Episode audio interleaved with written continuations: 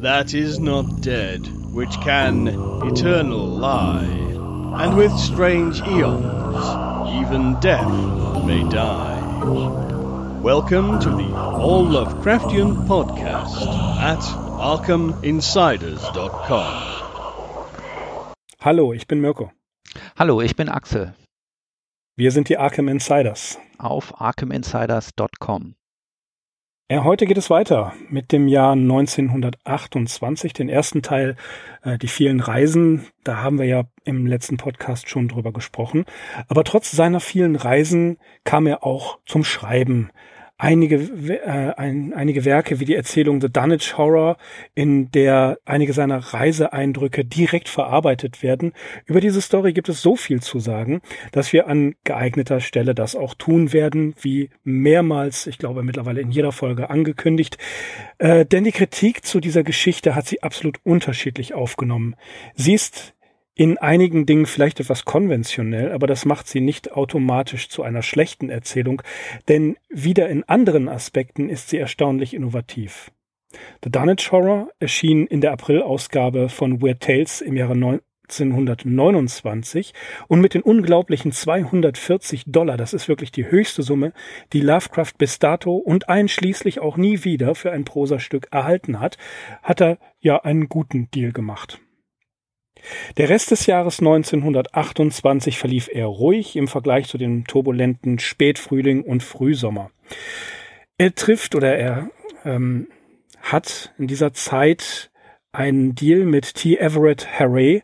Das ist ein Herausgeber von, von äh, Gruselanthologien, Harry trat an Lovecraft heran, um für die geplante Anthologie Beware After Dark die Erzählung The Call of Cthulhu zu kaufen. Allerdings hatte Lovecraft bereits Farnsworth Wright versprochen, diese Geschichte in einem ja, Best of Weird Tale Stories erscheinen zu lassen, sie dafür zur Verfügung stehen zu lassen, obwohl Lovecraft lieber seine Erzählung The Color Out of Space in der Weird Tales Anthologie gesehen hätte.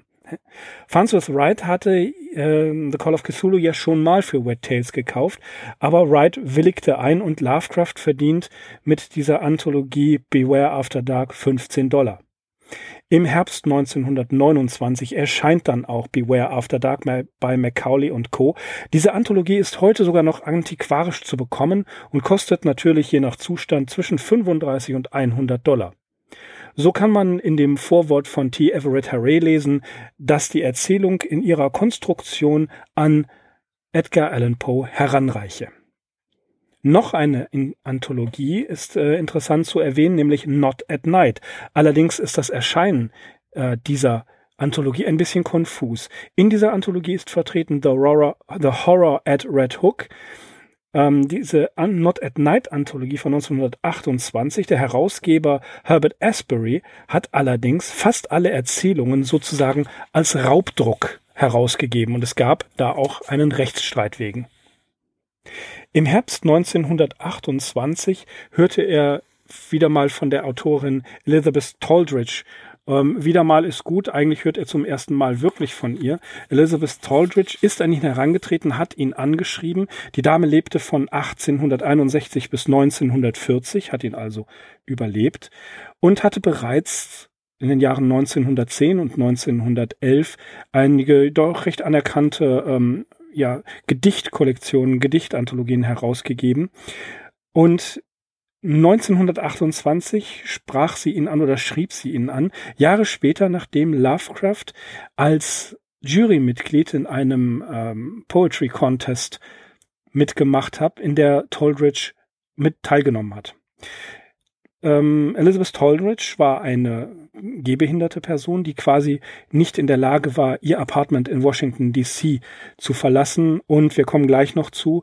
H.P. Lovecraft traf sie tatsächlich auch 1929. Es gibt viele Briefe von ihr. Bei Hippocampus Press ist ein eigener Band erschienen. Auch in den Selected Letters sind einige von ihren oder einige Briefe Lovecrafts an Elizabeth Taldridge erschienen. Und Miss Taldridge war nicht so sehr an der Weird Tales interessiert. Der rege Briefwechsel entstand bis zu seinem Tod Toldridge war keine Autorin unheimlicher Erzählungen und eine eher, ja, eine Dichterin. Und so beschäftigte sich die Korrespondenz tatsächlich eher mit, ja, Poesie und Philosophie. Und es gibt ein berühmtes Zitat aus einem Brief von 1929, am 8. März war der geschrieben, da schreibt Lovecraft über seine Entwicklung als Autor der Weird Fiction. Und da gibt es dieses berühmte Zitat, dort sind meine Poe-Stücke und meine Danzani-Stücke, aber wo sind meine Lovecraft-Stücke? Die, äh, der Briefwechsel ist wirklich enorm gehaltvoll. Ähm, Miss Toldridge kann man sagen, hat mit ihrer Diskussion Lovecraft auch ein wenig davon abgebracht, den strengen Vers und das strenge Versmaß, was wir ja schon in einer der Folgen vorher besprochen haben, davon abzuweichen und sich doch ein bisschen mehr der, der modernen Lyrik zu öffnen. Im Sommer des Jahres 1928 hatte Wilfred B. Tallman, von dem wir ja auch schon gehört hatte, für seine Wertschätzung Lovecraft gegenüber beziehungsweise dessen Hilfe ein Ex Libris entworfen, also eine Art Besitzvermerk, den man in Bücher einklebt. Das kennt ihr bestimmt. Bisher hatte H.P. Lovecraft in seine Bücher mehr oder weniger einen, einen merkwürdigen Code, äh, einen Nummerncode geschrieben, den man noch nicht wirklich geknackt hat. Als Motiv wählt Lovecraft aus den Vorlagen, die Tallman ihm gegeben hat, die Zeichnung eines typisch kolonialen Hauseingangs. 500 Stück ließ Lovecraft davon drucken und auf einer Postkarte drückt er Tallman gegenüber seine Begeisterung aus und nennt den Entwurf Splendid. Er habe die Erwartungen mehr als erfüllt. Und Axel, das kann man ja online sehen, dieses Ex Libris. Und äh, ich denke, einen Link packen wir einfach in die Show Notes. Absolut. Und äh, dieses Ex Libris beinhaltet natürlich auch eins von Lovecrafts geliebten Oberlichtern.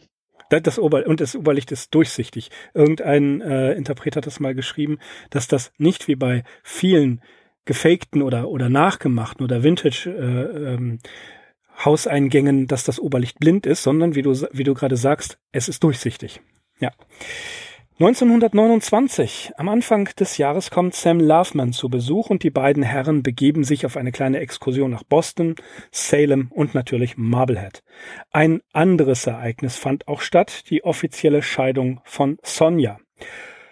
Nun, es wird immer wieder darüber diskutiert, ob diese Scheidung wirklich rechtskräftig war und wie Esti Joshi her äh, herausgefunden hat, war sie es nicht, denn Lovecraft hat die Dokumente nie unterzeichnet. Das bedeutet automatisch auch, dass die in Kalifornien geschlossene Ehe, äh, die, die, die, die Ehe nach Lovecraft von Sonja gar nicht rechtskräftig war, sondern eher, ja, Bigamie kann man sagen. Als sie das sehr spät in ihrem Leben erfuhr, war sie geradezu schockiert.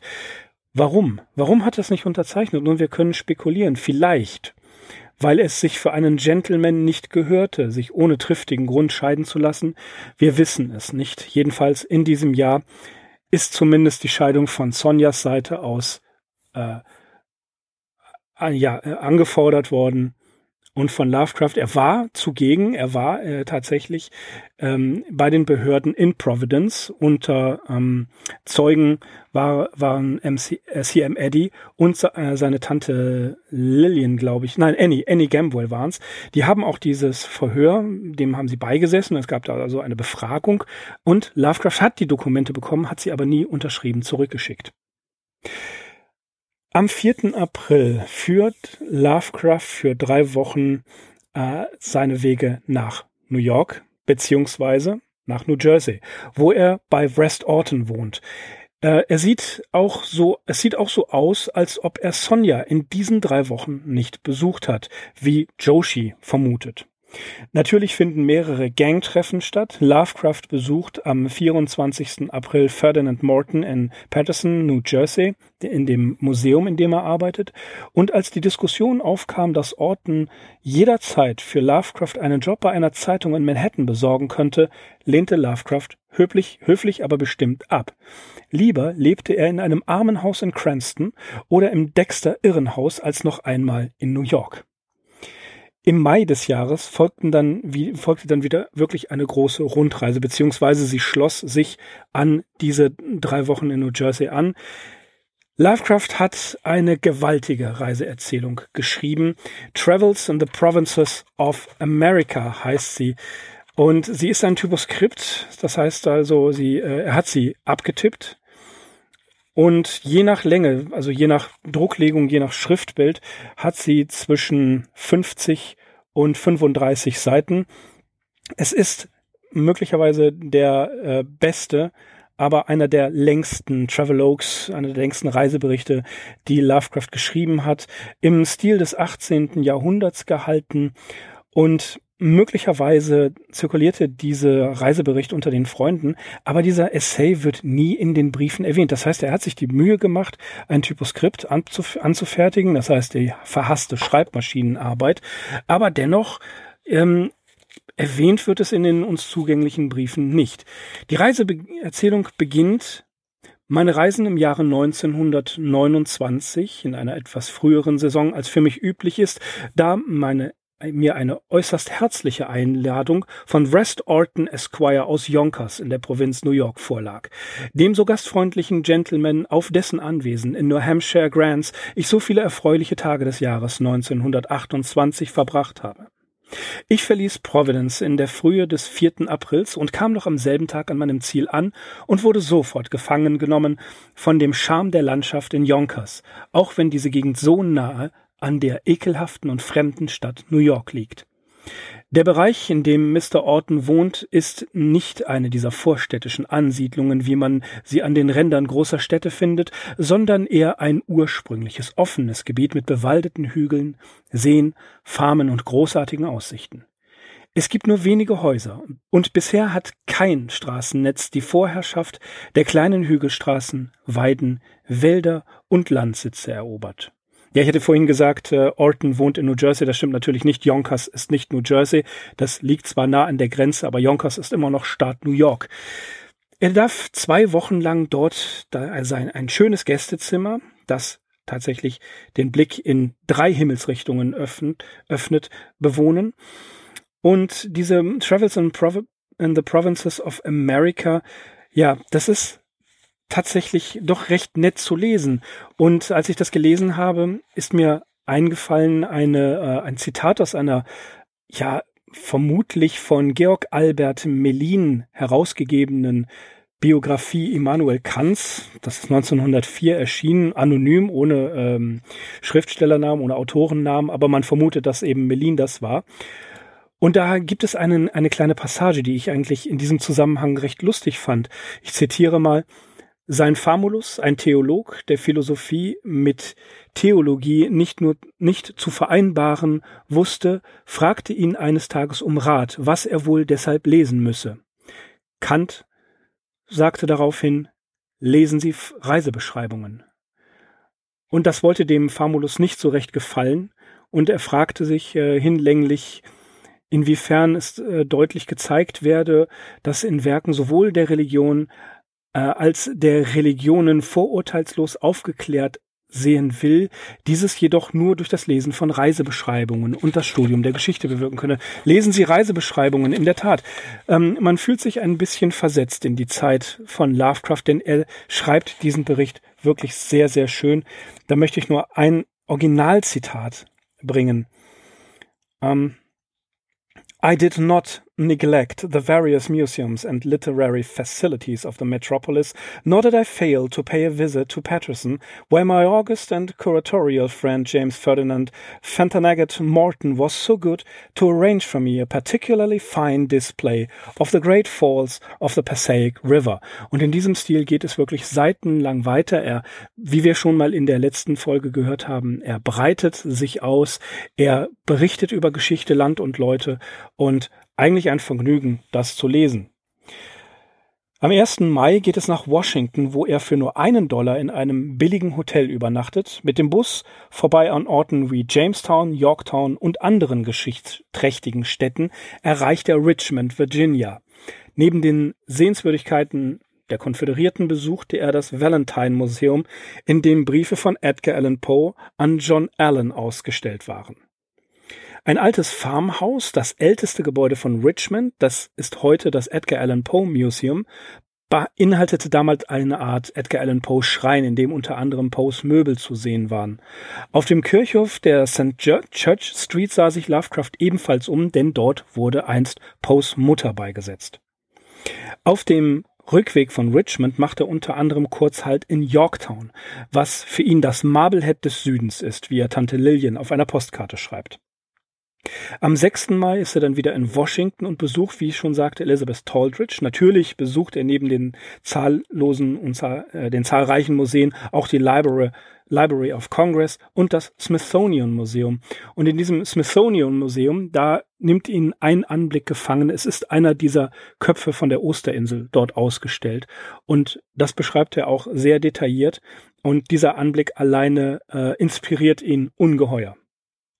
Am 9. Mai ist er wieder in New York und unternimmt von dort aus einige Kurztrips in die nähere Umgebung, unter anderem Kingston, Hurley und New Platz, die über 100 Kilometer nördlich von New York liegen. Äh, zu dieser, in dieser Zeit kommt er bei den Longs unter, die wie immer großzügig sind und sich freuen, Lovecraft im Haus zu haben. New Platz, ja, das ist ein, ein Ort, äh, wie gesagt, um die 100 Kilometer nördlich von New York. New Platz ist auch die Geburtsstadt äh, von Peter Dinklage, der den Tyrion Lannister in Game of Thrones spielt. Das ist der Kleinwüchsige. Aber er wurde auch wieder ausgeraubt, schon wieder, obwohl er diesmal ja die näheren Umstände nicht wirklich was bekannt ist, aber ihm wurde eine Tasche gestohlen und in dieser Tasche befanden sich sein Briefpapier, ein Tagebuch, zwei Ausgaben von Weird Tales, ein Plan von Kingston, Postkarten und sein Taschenteleskop. Über den Mohawk Trail und Ethel geht es wieder nach Providence. Fünf Wochen war er also insgesamt unterwegs.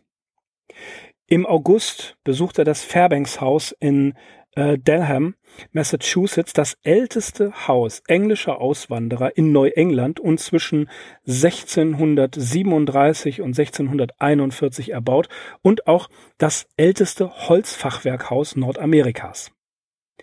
Mitte August, da kamen die Longs durch Providence und nahmen Lovecraft mit nach Cape Cape Cod, Massachusetts. Das ist eine große natürliche Bucht südlich von Boston und nördlich von Martha's Vineyard. Das kann man eigentlich recht einfach finden. Äh, viele kleine, sehr, sehr schmucke Küstenorte und wie, wie mir Claire, Claire Conover erzählt hat, die in Providence wohnt, ist das eine doch recht spärlich besiedelte Gegend. Viele ältere Leute wohnen dort, viele wohlhabende Leute wohnen dort. Man darf nicht vergessen, Martha's Vineyard ist einer der teuersten Orte an der Ostküste.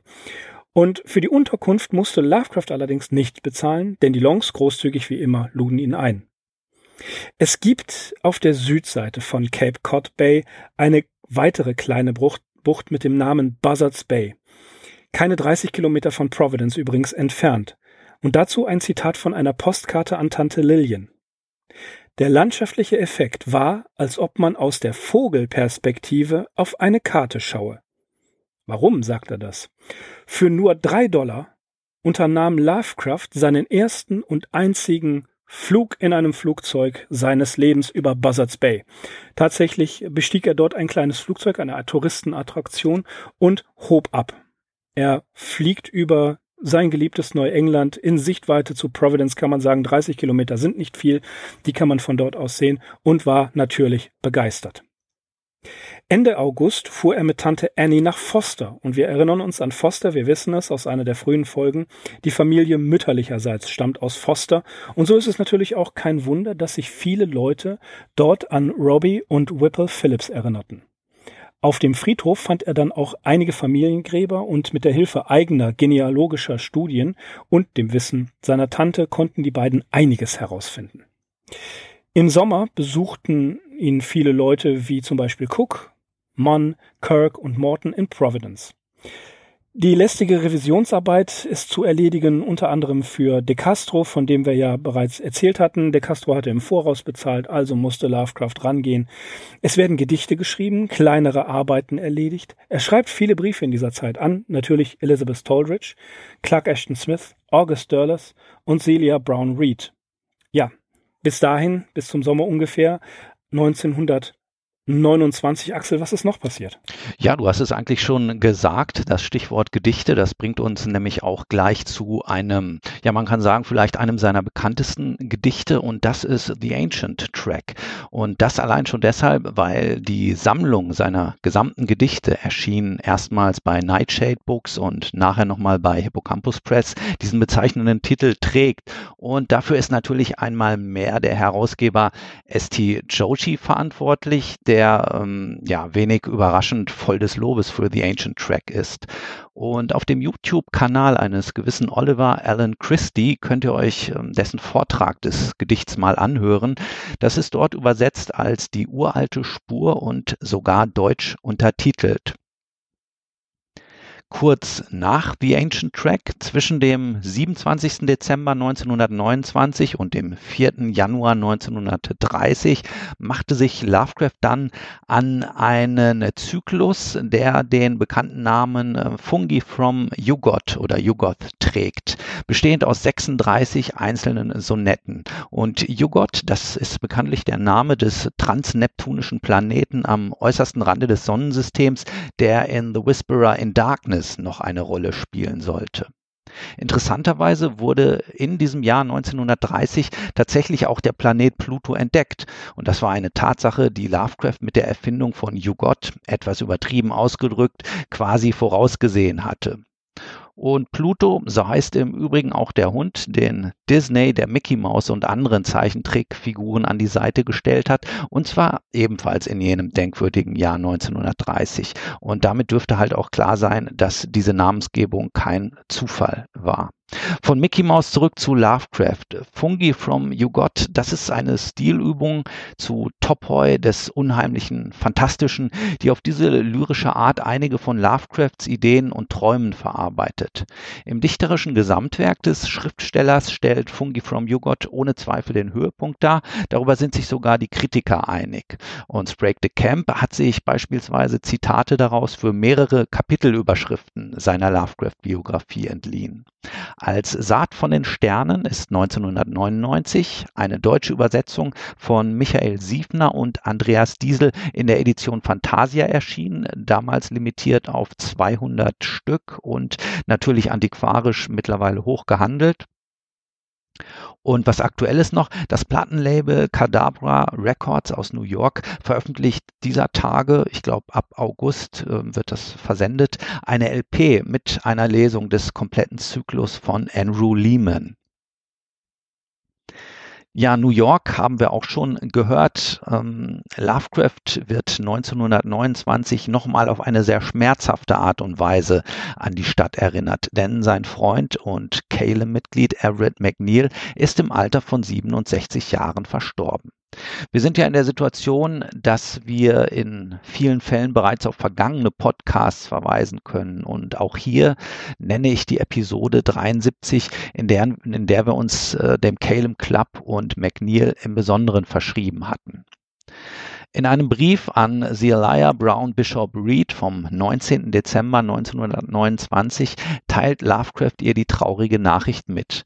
Und es gibt da einen so expressiven und langen Satz, in dem eigentlich alles gesagt wird, was er dazu zu sagen hat.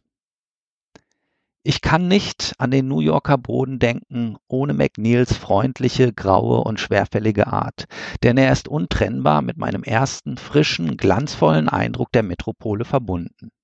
Der faszinierende Eindruck fantastischer Wunder, welcher der Zeit der Vertrautheit und des Widerwillens vorausging.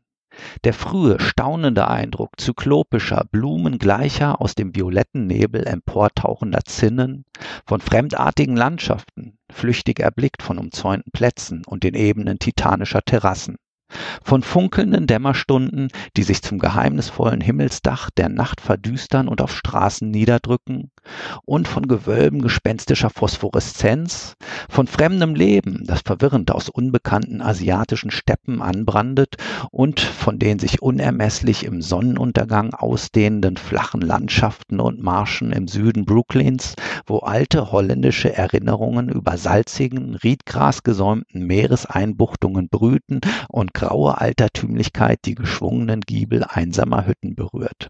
Ja, das war tatsächlich ein ganzer Satz, ab und zu mal durch ein verschämtes Semikolon äh, unterteilt, aber ansonsten ja am Stück vorgetragen. Ähm, natürlich hat Lovecraft auch seines verstorbenen Freundes gedacht und nicht nur in Erinnerungen geschwelgt. Ähm, vor allem in einem späteren Brief, den Joshi auch zitiert in der Biografie, an die besagte Zelia Brown Bishop Reed ist dann nochmal äh, von McNeil die Rede.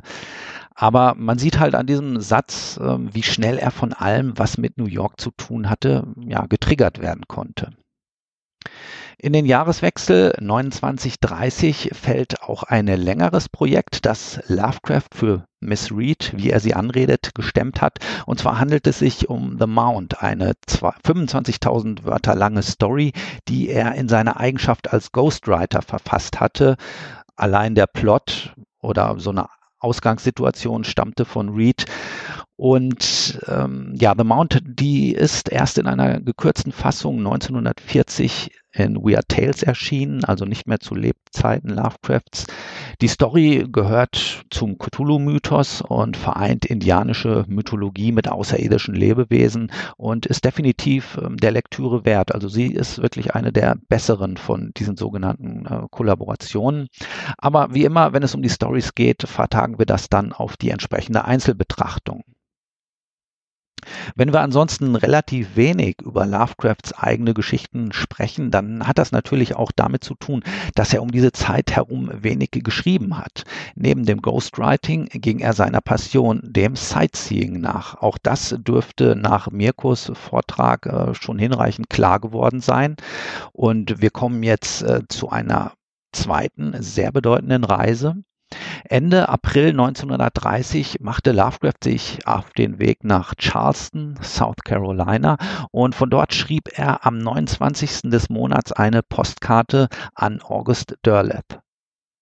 Ich schwelge in der wunderbarsten, faszinierenden Umgebung, landschaftlich, architektonisch, historisch und klimatisch, die mir je im Leben begegnet ist. Ich kann gar nicht ohne Ausrufezeichen davon sprechen. Wenn meine sentimentale Verbundenheit zu Neuengland nicht wäre, würde ich augenblicklich hierher ziehen. Solange ich flüssig bin, will ich hier bleiben, selbst wenn ich dafür meine übrigen Reisepläne über Bord werfen muss. Ja, zu dieser Reise muss man sagen, Lovecraft verweilte mehrere Tage in Charleston und ja, er hat sich äh, diese Reise wirklich vom Munde abgespart. Also er hat seine Wäsche selbstständig gewaschen. Er hat sich mittels einer Konstruktion von zwei Spiegeln äh, die Haare geschnitten mit einer alten Klinge und sich natürlich auch sehr spartanisch ernährt, wie er das auch in New York teilweise getan hat, von Dosensuppe, Crackern oder billigen Angeboten beim Italiener. Ja, zu Charleston selbst. S.T. Joshi beschreibt die Stadt als ein Providence des Südens und der Ort musste Lovecraft natürlich aufgrund seiner unglaublichen Fülle von erhaltener Kolonialarchitektur in den Bann ziehen. Mehr noch, er sah in der Stadt das Fortleben einer mehr oder weniger ungebrochenen Tradition aus jenem goldenen Zeitalter der frühen Besiedlung. Seiner Meinung nach ist etwa das Geschäftsleben noch nicht der zeitgemäßen unmenschlichen Hektik unterworfen.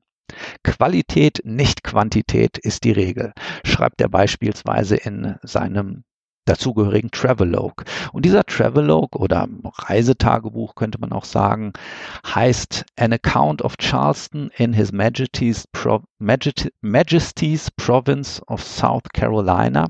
Der stammt aus dem Jahr 1930 und ist als unmittelbarer Bericht nach dieser Reise entstanden und erzählt mit zu den bemerkenswertesten Schriften Lovecrafts außerhalb der Weird Fiction.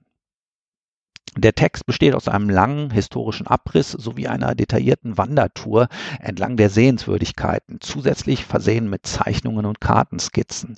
Dieser Text, der zu Lovecrafts Lebenszeit nie veröffentlicht wurde, kann einem zum Großteil auch heute noch als Wegweiser dienen. Sieht man einmal mehr von den unsäglichen rassistischen Bemerkungen sowie gewisser Fehler beziehungsweise falscher Daten ab, die heute, also rund 90 Jahre später, in einem anderen Licht der Forschung erscheinen. Aber tatsächlich stehen sehr viele der Gebäude, Orte und Plätze, die Lovecraft gesehen hat, auch heute noch und können, wie gesagt, ja, erneut erwandert werden. Den äh, Travelogue über Charleston sowie den nächsten haben übrigens Mirko und der notorische Daniel Neugebauer schon in einem lesenswerten Essay namens Lovecrafts Reisetagebuch vor einigen Jahren erwähnt. Und äh, das Ganze ist erschienen 2013 in Zwielicht Nummer 3. Das ist eine Anthologie von Sach- und belletristischen Texten rund um die Fantastik, herausgegeben von Michael Schmidt. Aber Mirko, ich glaube, ihr habt den Text sogar noch vor 2013 verfasst, oder? Wenn ich mich richtig, äh, richtig erinnere, ja, tatsächlich. Wir hatten vorher dran gearbeitet, weil natürlich auch da Daniel und ich umfangreichen, umfangreiche Recherchen betrieben haben. Ja, wie gesagt, das ist. Ich kann mich mhm. im Detail nicht mehr genau erinnern. Ja, ja. ja du solltest ihn vielleicht auch mal wieder lesen. Also ich habe das natürlich ähm, gelegentlich ja. der Vorbereitung zu diesem Podcast getan. Ja, ähm, kommen wir aber zu Lovecrafts dritter großer Reise, so möchte ich sie mal bezeichnen. Die äh, führte ihn Ende August für einige Tage ins kanadische Quebec. Ein Trip, den er für nur 12 Dollar ergattert hatte. Und auch hier müssen wir uns das Ganze als touristischen Gewaltmarsch vorstellen, auf dem Lovecraft in der Kürze der Zeit, insgesamt war er drei oder vier Tage dort, so gut wie alle Highlights abgeklappert hat. Dieser Gewaltmarsch hatte denn auch mehrere Folgen. Erstens, Lovecraft wäre fast dabei draufgegangen. Das glaubt man zumindest, wenn man W. Paul Cooks Schilderung des Eindrucks nach Lovecrafts Rückkehr liest. Und äh, diese Passage, Mirko, die habt ihr auch in eurem Essay drin und die lautet wie folgt. Früh am folgenden Dienstagmorgen, ehe ich zur Arbeit ging, kam Howard aus Quebec zurück. Weder vorher noch nachher habe ich einen solchen Anblick gehabt. Hautfalten, die von einem Skelett herabhingen, Augen in Höhlen eingesunken, in eine Decke gebrannte Löcher. Diese zarten, empfindsamen Künstlerhände, nichts als Klauen. Der Mann war tot, mit Ausnahme der Nerven, die ihn funktionieren ließen.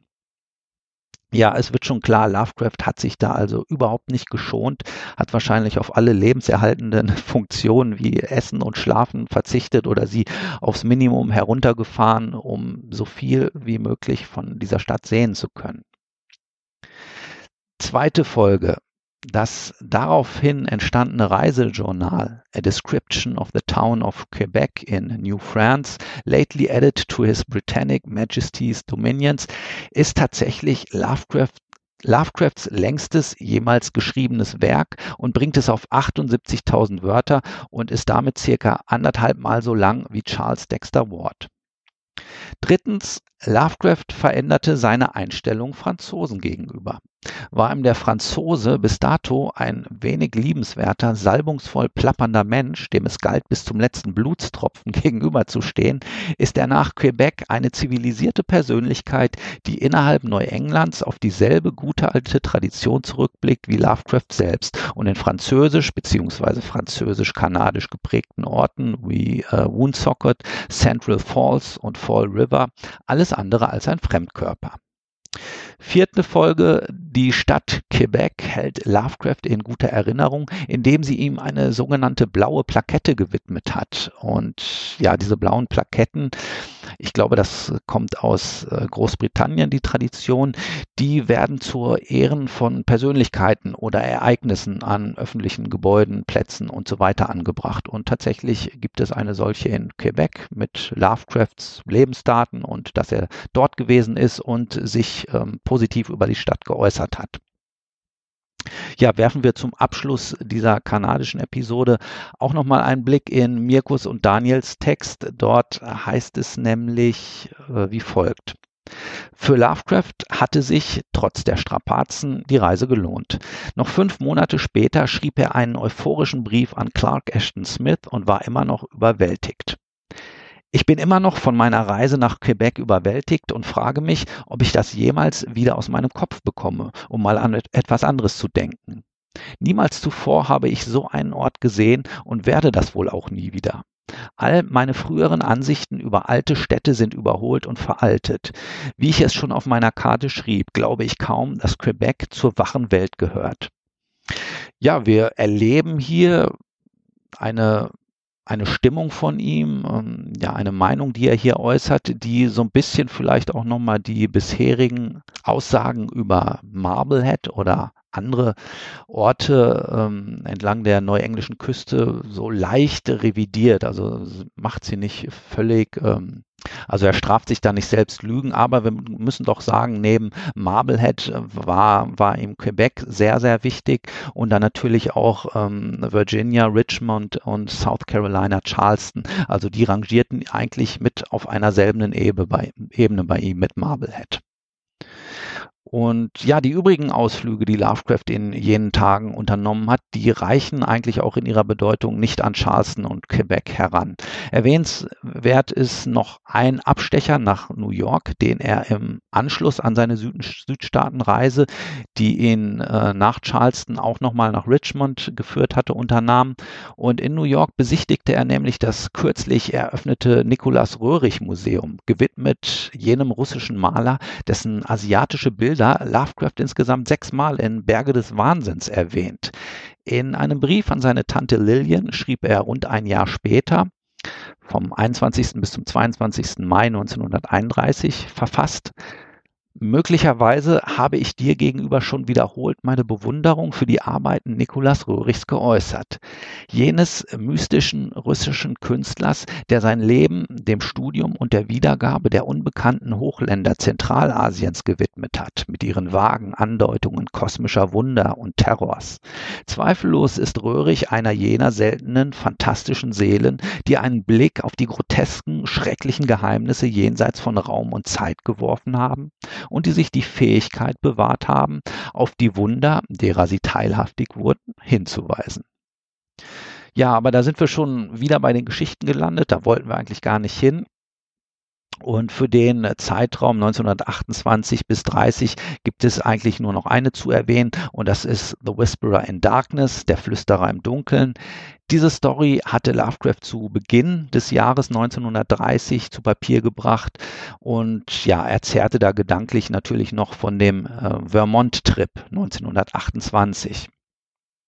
Insgesamt kann man sagen, dass die Epoche 1928 bis 1930 trotz der lediglich zwei eigenständigen, eigenständigen Erzählungen, The Dunwich Horror und The Whisperer in Darkness, natürlich nebst den Sachen für Bishop Reed, nicht als verloren betrachtet werden kann. Die Reisen nach den Südstaaten, Vermont, Neuengland und Kanada wirkten sich insgesamt stimulierend auf Lovecrafts ästhetisches Empfinden aus und haben sich ja teilweise, wie wir wissen, erfolgreich in seinem fantastischen Werk niedergeschlagen. Und wo das überall der Fall sein wird, ja, das werden wir dann in den folgenden Episoden noch herausfinden. Ja, so sieht's aus. Äh, viel gereist ist er in diesem Jahr. Einige Sachen hat er begonnen. Die Eindrücke, die er von seinen Reisen hat, verarbeitet er in seinen Geschichten, wie wir in der letzten Folge schon festgestellt haben. Ja, genau, wie Townley Scott ihn nennt, eigentlich einen Regionalschriftsteller. Hatten wir ja bei der letzten, in der letzten Folge schon erwähnt, dass eigentlich hier genau sein Ruf anfängt oder das äh, Einbinden des Regionalen ein, äh, ein, anfängt, was über äh, darüber hinaus weist, ist das kosmische Grauen, das in Anlagen ja schon längst da gewesen ist. Aber erst mit seiner Rückkehr nach Providence wird diese Sache wirklich groß und wird sie wirklich geboren. Wie wir schon ganz oft gesagt haben, der Einsiedler, der Mythos ist Geschichte. Äh, das haben nicht wir widerlegt, sondern das hat Lovecraft schon zu Lebzeiten selbst gemacht. Er war kein Einsiedler. Diese Attitüde hat er sich sehr gerne gegeben, aber einfach nur als Attitüde. Und er lernt die Ostküste von Quebec bis Key West eigentlich so gut kennen, dass man sagen kann, äh, er war da ein, ein detailreicher Kenner der Gegend. Ja, natürlich, weil seine Travelogues, die basieren ja auch auf dem Material, das er sich vorher selbst drauf geschafft hatte. Also er hat das natürlich nicht selber erforscht, sondern er war selber gut mit Reiseliteratur ausgestattet und hatte sich innerhalb kürzester Zeit da auch zum ja, Fachmann herausgebildet.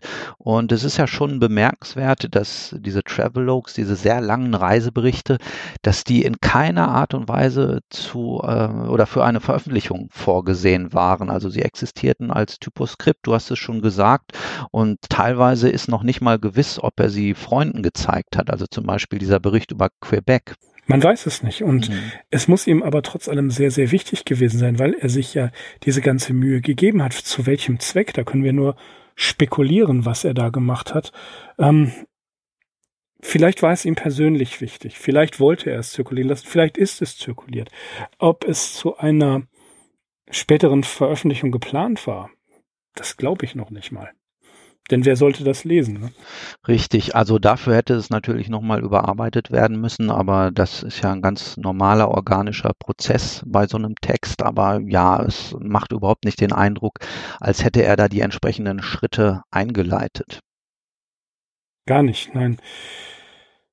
Ähm, es ist wohl in Teilen in den Briefen, in dieser Reise nach Quebec, immer wieder ähm, erwähnt worden.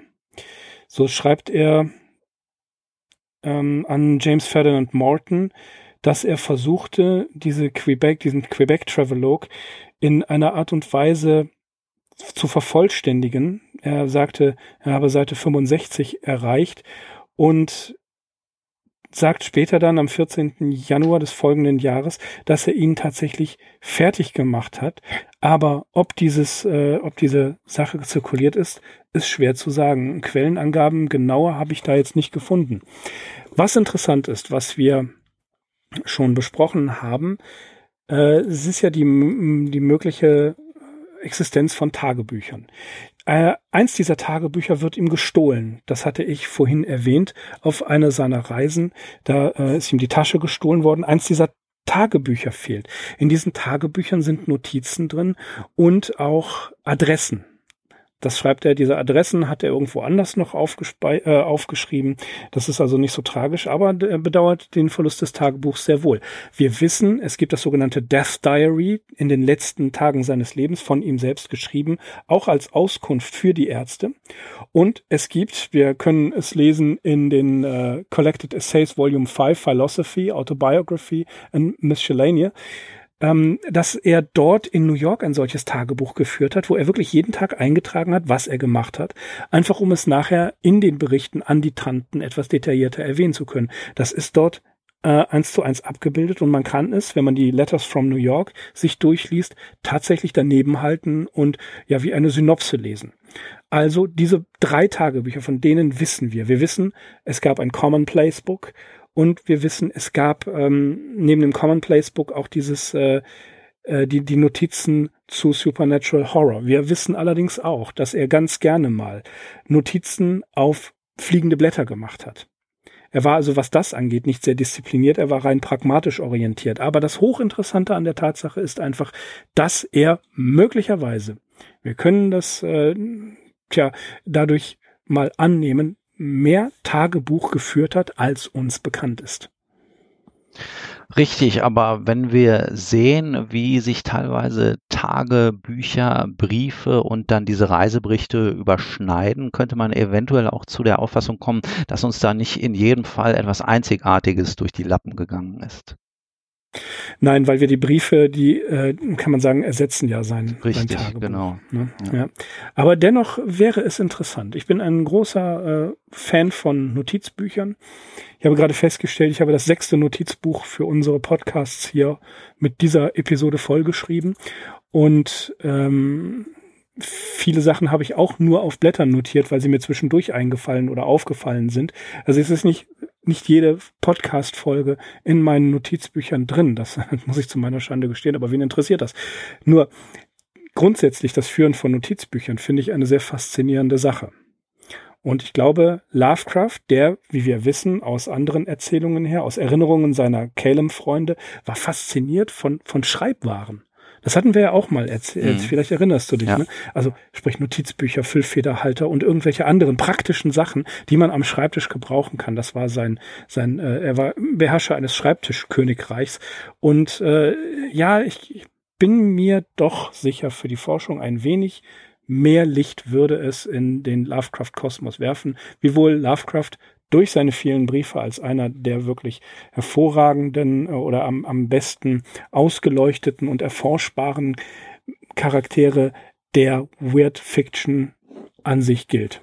Ja, wobei, das ist mir auch nochmal bewusst geworden bei der Vorbereitung zu dieser Folge, es wirklich schade ist, dass diese Travelogues nicht in Deutsch vorliegen. Also sieht man mal von der Gesamtausgabe in der Edition Fantasia ab, die ja auch schon lange vergriffen ist. Aber das wäre tatsächlich mal so ein Aspekt in seinem Werk, der einfach so voluminös ist und ähm, so ja, quantitativ, also kann man den halt nicht ignorieren und jeder sollte eigentlich darüber Bescheid wissen und sollte sich auch klar machen, also dass Lovecraft wirklich einen Narren ja, an so Städten wie Charleston oder Richmond gefressen hatte und Quebec insbesondere. Das ist ja eine Stadt, die sonst nirgendwo vorkommt bei ihm. Und gerade dieser äh, Quebec Travelogue ist eigentlich oder war für mich auch immer so ein Mysterium, bis ich ihn dann eben in den Collected Essays endlich mal äh, ja, selbst gelesen habe. Ja, man kennt ihn nur sekundär aus von den deutschen Quellen aus dem, wie du schon gesagt hast, an den Lebenserinnerungen oder den Erinnerungen an Lovecraft von W. Paul Cook und eben auch aus äh, Sprague de Camps Biografie, aber das war's dann schon. Diese Travelogues, und das haben Daniel und ich damals bei der Recherche zu diesem Essay für Zwielicht, ist uns das aufgefallen, dass die deutschen Fans wenig darüber wissen. Die Ironie ist, wir saßen beim Cthulhu Stammtisch zusammen ähm, Daniel, noch jemand anders und ich. Und dieser, dieser andere Gast sagte dann, äh, Lovecraft fasziniere ihn deswegen, weil er immer in seiner Stube gehockt hat und nie aus der Sache, aus, aus dieser Stube herausgekommen sei. Und Daniel und ich waren in dem Moment gerade in dieser Recherche drin und konnten das anhand von einigen Beispielen sehr eindrucksvoll widerlegen. Und da war mir klar, da ist ein großes Defizit. Ich weiß nicht, inwieweit dieses Defizit heute äh, weniger geworden ist, aber den Leuten entgeht wirklich was, wenn man diese Travelogues nicht liest. Ein gleiches gilt natürlich für die anderen Essay. Ein gleiches gilt für die Briefe. Das sind einfach Quellen, die uns nicht offen liegen. Und das finde ich persönlich sehr, sehr schade. Ja, Alle, ja. Aber, äh, ich wollte gerade noch, entschuldige bitte, ich wollte gerade noch dazu sagen, aber ich weiß auch, oder wir beide, du und ich, wir wissen sehr genau, was für eine Mordsarbeit das ist, Lovecraft einigermaßen adäquat zu übersetzen. Ja, richtig. Äh, alles, was wir äh, zu diesem Zeitpunkt tun können, ist uns halt diesen Travelogues zum Beispiel, wie wir es heute gemacht haben, in gebührendem Maße zuzuwenden, ja, immer mal wieder Sachen daraus zu übersetzen und auf die Wichtigkeit hinzuweisen. Also dank der Collected Essays ähm, sind sie erhältlich, auch in Deutschland, ähm, sind problemlos zu bestellen. Klar, man muss sich dann ein bisschen durchkämpfen, aber ja, es hilft ungemein zum Verständnis, zum Gesamtverständnis von Lovecraft als Person, als Mensch und dann natürlich auch ähm, für das Verständnis seines Werks. Also da bin ich mir auch sicher, das äh, hat auf jeden Fall einen Mehrwert, diese Sachen gelesen zu haben. Es ist enorm essentiell, das zu kennen, aus dem einfachen Grund, wie du schon sagtest, es steht im Zusammenhang mit seinem Prosawerk. Es steht im Zusammenhang mit seiner Person, wie wir ja gerade erwähnt haben. Aus irgendeinem Grund schreibt er die Sachen auf der verhassten Schreibmaschine in Reinschrift ab. Das macht man nicht, wenn es einem egal ist oder wenn man einfach mal so ein nettes Tagebuch schreiben will. Wer, wer soll das denn lesen? Ne? Er, meiner Meinung nach hat er das mit der mit, der, mit dem klaren Ziel vor Augen gehabt, das wirklich irgendwann mal zu veröffentlichen, obwohl das eigentlich nur Spekulation ist. Aber warum sollte man das machen? Für sich selbst, Lovecraft hat ein blendendes Gedächtnis. Der braucht sich das nicht noch alles mal aufzuschreiben. Der ist ja nicht senil oder in irgendeiner Art und Weise so enorm vergesslich, außer dass er keine Uhr hat und vergisst, zu welcher Zeit er irgendjemanden äh, irgendwo treffen soll. Das ist was anderes. Aber Du sagtest es ja gerade, es ist enorm wichtig, diese Sachen zu kennen, einfach weil sie einen großen Teil seines Werkes ausmachen, enorm ausgearbeitet sind. Er verwendet sehr viel Zeit für die Recherche. Er ist sehr sorgfältig in der Recherche. Ja, das ist jemand, der einfach so schreibt, ja, ich war an der holländischen Küste mal einen Tag lang und habe dort ähm, war in Egmont und bin dort ein bisschen äh, am, am Strand entlang gegangen. Das ist nichts im Vergleich zu dem, was Lovecraft gemacht hat. Mhm. Und wie gesagt, es ist interessant, dass zum Beispiel dieser Charleston Travelogue auch heute noch einen Wert besitzt. Lovecraft hat äh, diese Tour, die er da drin beschreibt, so für einen Tag angegeben und S.T. Joshi ist da diese Tour tatsächlich einmal nachgewandert und er schreibt, dass er sieben Stunden dafür gebraucht hätte, mit mehreren Pausen noch dazwischen. Also, wie ich schon sagte, das waren Gewaltmärsche oder doch äh, zumindest sehr, sehr sportliche Angelegenheiten. Möglichkeiten. Ja, auch das wieder äh, spricht einem Vorurteil wider, ja, das ist ganz klar zu dem kränklichen ähm, dem, dem, äh, dem Lovecraft, der da in seinem Zimmer sitzt und wenn er rausgeht, bekommt er sofort eine Erkältung. Auch das stimmt nicht. Wir haben schon gehört, dass er Gewaltmärsche, wie du sagst, durchgezogen hat, die ganze Nacht durch New York gelaufen ist, das, das haben seine Freunde nicht unbedingt ausgehalten. Und er zeigt hier sich von seiner ganz harten Seite, was er an Ausdauer hat, wenn er etwas sehen will, wenn er etwas erfahren will. Auch das ist ein Widerspruch zu dem, zu dem Klischee. Das machen wir ja schon seit der ersten Folge. Wir widersprechen allen möglichen Klischees, die wir finden. Der war kein, kein, äh, ja, kein kränklicher, kein schwächlicher Mann. Der konnte richtig was, äh, was wegstecken. Ja, und es widerspricht natürlich auch der Ansicht, er sei so eine Art Stubengelehrter gewesen weil er eben nicht die ganze Zeit auf seiner Stube gehockt hat. Also er war schon ein Büchermensch, ja, so er war schon ja. ein Mensch des, ein Zimmermensch, den Ausdruck habe ich irgendwann mal gehört letztens. Aber äh, ja, dazwischen, wenn es ihn gepackt hat, wenn ihn die Reiselust gepackt hat, dann war er über Wochen unterwegs. Also auch dieser Trip erst nach Charleston, dann Richmond, dann nach New York. Also das ging so um die vier Wochen. In der ganzen Zeit, äh, ja, war er halt komplett außerhalb Providence unterwegs. Ja, was man bis zu seinem ungefähr 32. Lebensjahr, als er das erste Mal nach Boston gegangen ist und dort zum ersten Mal in seinem Leben eine Nacht nicht zu Hause verbracht hat. Du erinnerst dich. Mhm. Ne, das schreibt er. Und das äh, ist ja ein völlig anderer Lovecraft als in den ersten 30 Jahren seines Lebens. Ein vollkommen anderer Mensch. Und ich glaube, aus, aus dieser ersten, ja, aus der ersten Hälfte seines Lebens, können wir ruhig sagen. Dieses Klischee des, des ähm, verstaubten äh, Büchermenschen oder Zimmermenschen ist ein sehr schönes, äh, ein sehr schönes Wort. Das gefällt mir sehr. Das werde ich sofort übernehmen. Ähm, das, damit diesem Klischee hat er sehr bewusst gespielt. Er hat immer so getan, als ob. Ab diesem Zeitpunkt, wo er wirklich ständig unterwegs war und er war ja lange unterwegs. Er ist von zu Hause weg. Die Tante sitzt dort und hofft, dass es dem Jungen gut geht. Gut, er schreibt regelmäßig Postkarten. Ähm, das, das ist so ein, eine, eine interessante Sache. Seine Freunde wissen doch natürlich, dass er unterwegs ist. Wenn die Longs ihn mitnehmen nach Cape Cod oder Martha's Vineyard oder sonst wohin, ähm, dass er dort immer unterwegs ist. Er schreibt es seinen Freunden, der, wie wir ja gehört haben, der konnte ja äh, keinen, keinen Ausflug machen, ohne mindestens eine Stunde lang irgendwo zu stehen und äh, wie, wie, wie Frank Long ähm, erzählt hat, und eine Postkarte nach der anderen zu schreiben aus aller, aus allen möglichen Himmelsrichtungen an alle möglichen Freunde.